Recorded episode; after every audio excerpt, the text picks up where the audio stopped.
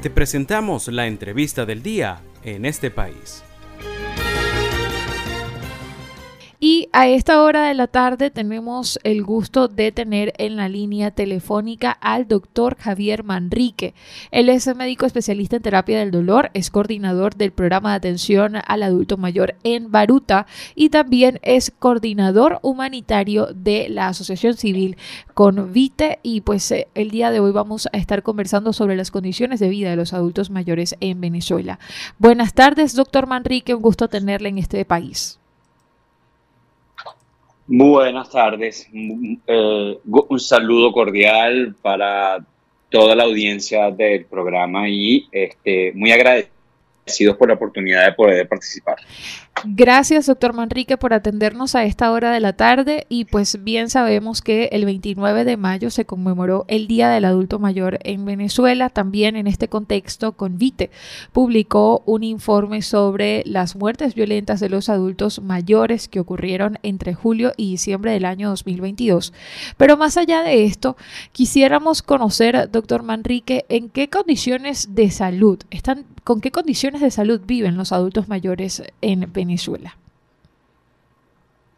Ah, muy interesante la pregunta y ciertamente eh, se relaciona pues con el, la celebración o la efeméride del Día de la Persona Mayor o Adulto Mayor que eh, es todos los 29 de mayo como un, un recordatorio, un esfuerzo, una iniciativa pues para eh, recordar las necesidades y los aportes también de este grupo de la población que en Venezuela está creciendo rápidamente, ¿verdad?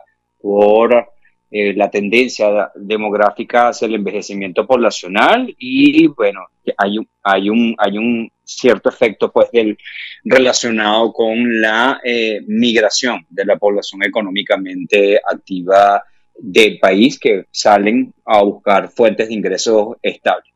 En cuanto a las condiciones de salud, bueno, eh, tenemos que, debido al acceso limitado a servicios de salud, digamos, en términos de consulta y en términos de acceso a medicamentos, pues tenemos una población adulta mayor que eh, vive eh, con una serie de enfermedades crónicas no transmisibles, ¿verdad?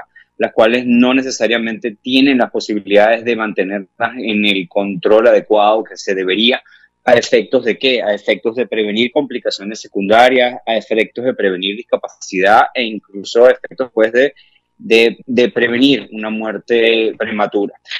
Eh, esto está estrechamente vinculado también al, al, acceso a servicios públicos, como es el, el, tema pues, de agua limpia y segura en la cantidad y la calidad que se requiere eh, para medidas de higiene y cuidado personal.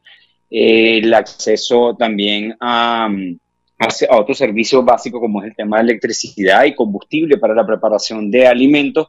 Y ciertamente pues también está asociado pues a el acceso a una nutrición, digamos, a una alimentación adecuada, suficiente y variada para cumplir los requerimientos nutricionales de las personas mayores en el país. Eh, Convite publica anualmente una encuesta de condiciones de vida y de salud, donde datos así puntuales muy, y, muy relevantes son que más del 90% no tienen eh, seguro privado, por lo tanto dependen de la red de salud pública para la atención eh, en salud. Un, elevado porcentaje de, de, estas personas mayores, sus ingresos eh, vienen únicamente de la pensión, la cual sabemos que está asociada pues al, al, al, salario mínimo y por lo tanto representa un ingreso muy limitado que eh, supone una barrera adicional pues al acceso a la pensión médica, al acceso a, a, a medicamentos y el acceso a, de nuevo a una alimentación suficiente, adecuada y con los micronutrientes requeridos. Sí, precisamente quería consultarte sobre eso. ¿Qué alimentos ahora predominan en la dieta del adulto mayor venezolano? ¿Cómo se está alimentando? Se está alimentando eh, en base, eh, principalmente de carbohidratos, carbohidratos simples, ¿verdad? Con una muy limitada cantidad de micronutrientes u oligoelementos, esas, esas vitaminas y esos minerales que se requieren en cantidades de miligramos y que se clasifican como micronutrientes.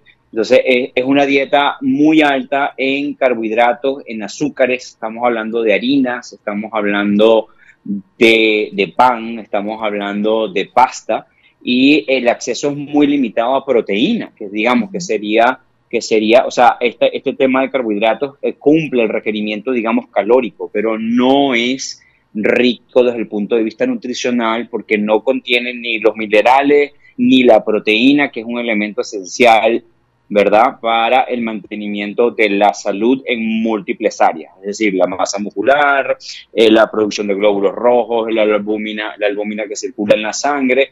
Entonces, el, eh, la, la, limitación a, proteína, tanto, sobre todo animal, lo que estamos hablando de pescado, pollo y carne, ¿verdad? Porque muchos están recurriendo también al consumo de proteínas vegetales, un consumo elevado de grano y cuando tienen la posibilidad de acceso a huevos de manera regular y de manera frecuente, ¿no? Entonces, eso sería como el, el, gran espectro, ¿verdad? Resumo, un elevado contenido de carbohidratos, de azúcares refinados, con un acceso limitado, muy limitado a proteínas de alto valor biológico, que es la proteína animal, y un acceso, digamos que intermedio a proteína vegetal que sabemos que no contiene todos los aminoácidos que se requiere para la síntesis de proteínas a nivel este, corporal. Muy bien, y le recordamos a nuestra audiencia que a esta hora estamos conversando en este país con el doctor Javier Manrique, él es médico especialista en terapia del dolor, además es coordinador del programa de atención de adulto mayor en Baruta y también es coordinador humanitario de la Asociación Civil Convite. Precisamente el día de hoy estamos conversando sobre los registros que hacen desde Convite en cuanto a las condiciones de vida del adulto mayor en Venezuela. Javier, ya como una última pregunta quisiera consultarte. En Convite pues hacen referencia a cómo la soledad, digamos, hace más vulnerables a los adultos mayores en el país. Pero más allá de este hecho, que sin duda alguna es muy importante, cómo la soledad está afectando la salud mental de los adultos mayores. ¿Cómo está la salud mental de este sector de la población? Bueno, muy afectados. Estamos, debemos recordar que a pesar de que ya la Organización Mundial de la Salud declaró que el fin de la emergencia sanitaria por COVID-19 terminó, continuamos en pandemia, ¿verdad? Eh, eh, las medidas asociadas inicialmente a limitar la propagación de la enfermedad llegó a un aislamiento masivo, pues, de eh, sobre todo este grupo de, de la población por el miedo, a las complicaciones. Sabemos que eran el grupo de la población con una mayor mortalidad. Entonces, algo que hemos, que hemos visto mucho en terreno, en las consultas, en la interacción con las personas mayores, es ese constante eh, eh, eh, comentario y la realización que hay en, en ellos mismos de lo que los ha afectado el aislamiento, el encierro, este, las limitaciones que se impusieron a este grupo de la población y que, y que, digamos, no se ha valorado, digamos, objetivamente, ¿verdad? En el sentido, pues, de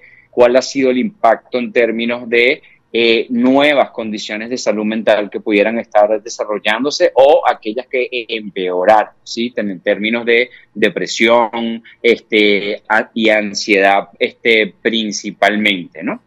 Entonces, eh, el, panorama, el panorama es que eh, nuestra conclusión en la interacción que tenemos con frecuencia con personas mayores es que el impacto y de la pandemia, más el tema, digamos, de movilización de miembros del grupo familiar, esa pérdida de las redes sociales de vinculación que tenían, de esa red de apoyo, esa red de soporte, eh, está pasando factura, no solamente a nivel de ingresos y a nivel nutricional, sino también a nivel de eh, salud mental.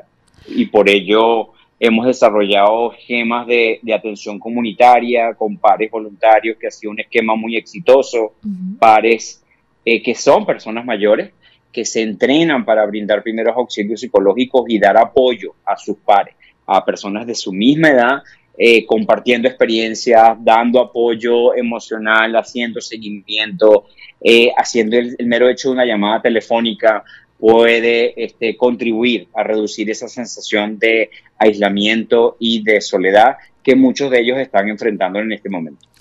Muy bien, doctor Manrique, agradecidos por tu participación el día de hoy. Estuvimos conversando en este país con el doctor Javier Manrique. Él es coordinador humanitario de Convite AC, es médico especialista en terapia del dolor y además es coordinador del programa de atención al adulto mayor en Baruta. Y pues el día de hoy estuvimos conversando en este país sobre las condiciones de salud de los adultos mayores en Venezuela, en especial relacionadas con la alimentación.